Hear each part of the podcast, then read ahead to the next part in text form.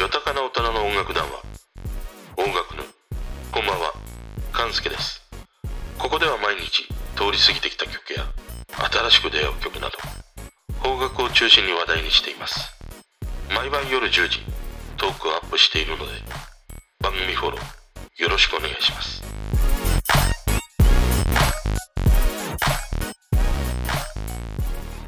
今日はね、なぜソロのアイドルが、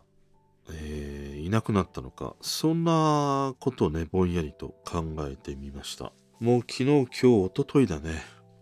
もうすっかりあの、モームスから始まって、ハロプロのね、いろんなそのグループの動画を見たり、まあ曲をね、聴いてたりするんだけど、このさ、ハロプロというグループ、俺はね、少年ジャンプだなと思った。そのスラムダンクとか、ドラゴンボールみたいにね、あの、最近のちょっと漫画がわからないから、あれなんだけど、その次々に強い敵が出てくるみたいなさ、でそんな感じなんだよ。で、昨日見ていたのが、このハロプロの中で、その歌が上手いのは誰かみたいなね、動画がいくつか上げられていて、まあそれ一通り見たんだよね。そうすると知らない子ばかりで、いや、まだまだこんなにもいるのかみたいな。まだまだ、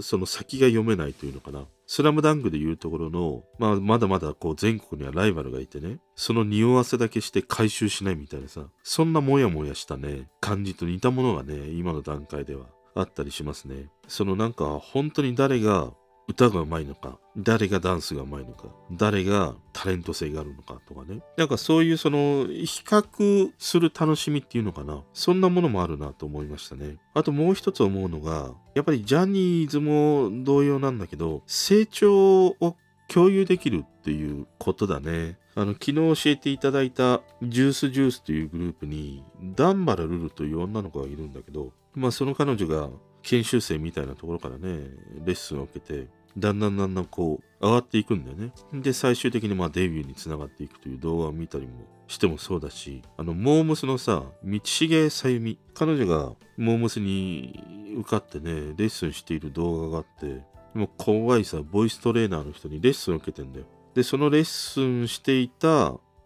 まあ、モームス入って間もない頃の、その歌を彼女は引退するときに歌うんだよ。赤いフリージアっていう曲を歌うんだけど、いや、めちゃくちゃにやっぱり上手くなっているんだよね。だああいう成長を見届けるということがさ、そのジャニーズであってもこういうね、ハロープロであってもあるなと思いましたね。もうなんか親の境地だなと思った。で、そうやって掘っていくと、やっぱりたどり着くのが松浦亜弥なんだよ。で、松浦亜弥のね、あの、コットンクラブというライブハウスで歌う、 dearest っていう曲があるんだけど、いや、もうね、イエーイめっちゃホリデーとかね、歌ってる彼女じゃないからね、もう成熟した大人の女が歌うさ、まあ、名バラードだね。もう聞きに来た監修を、もう何ひれ伏させるようなさ、もうそんな歌い方なんだよ。もう聞いててね、おしっこちびりましたね、本当に。もうパンパースだなと思って。パンパースじゃないな。正しくはあの、ライフリーだな。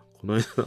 友達にもね、突っ込まれて、いや、パンパースが赤ちゃんで、あの、大人はライフリーだからって言われました。だいぶね、寂しくなりましたね。で、松浦綾見てて、そういえば松浦綾以降、もうソロのアイドル一人もいないなと思って。そのまあ探せばいるかもしれないんだけども、いわゆるその、まあメジャーでね、誰しもが知っている最後の、まあソロのアイドルで言うと、松浦綾が、まあこの今の時代においてはもう最後のソロアイドルだったりするんだよね。で、そのソロのアイドルが出てこなくなった。そのきっかけにあるのが、俺はね、2003年、 SMAP、世界に一つだけの花。この曲にあるんじゃないかなと思いましたね。まあみんな違ってみんないいみたいなさ、その多様性を受け入れていくという、そういうそのものがね、広がったのは、この曲をきっかけにあるように思うんだよ。で、このナンバーワンにならなくてもいい、もともと特別なオンリーワンというね、この歌詞からさ、その相対評価からこう絶対評価へね、シフトしていったということもあって、まあその結果、その、なんていうんだろう、こう人と比較してね、そのものすごい光を放つようなソロのそのアイドルというよりもさ、様々なその個性を持って集まったグループ、そこから自分のこうオンリーワンを見つけ出したいっていう、要はそのみんなが応援しているから、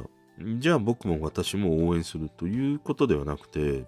もう単純にその自分が好きなものを好きだとこう公言できるというのかな。そういう時代になった時に、その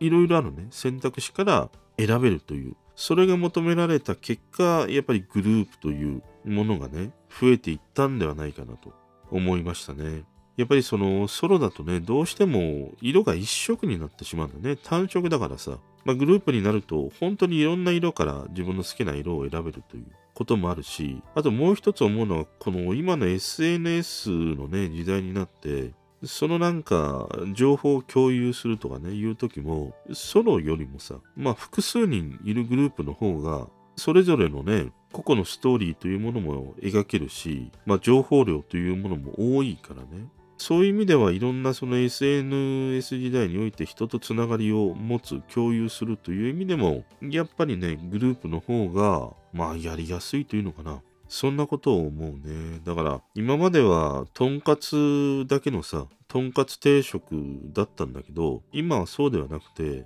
まあ、チキンライスも入っていれば、ウインナーもあって、エビフライもあってみたいな、お子様ランチがあって、その中から自分が食べたいものを選ぶという、そういうスタイルになってきたんだなということをね、思いますね。で、これはさ、そのアイドルがやっぱり短命だっていうことにも起因するものがあって、その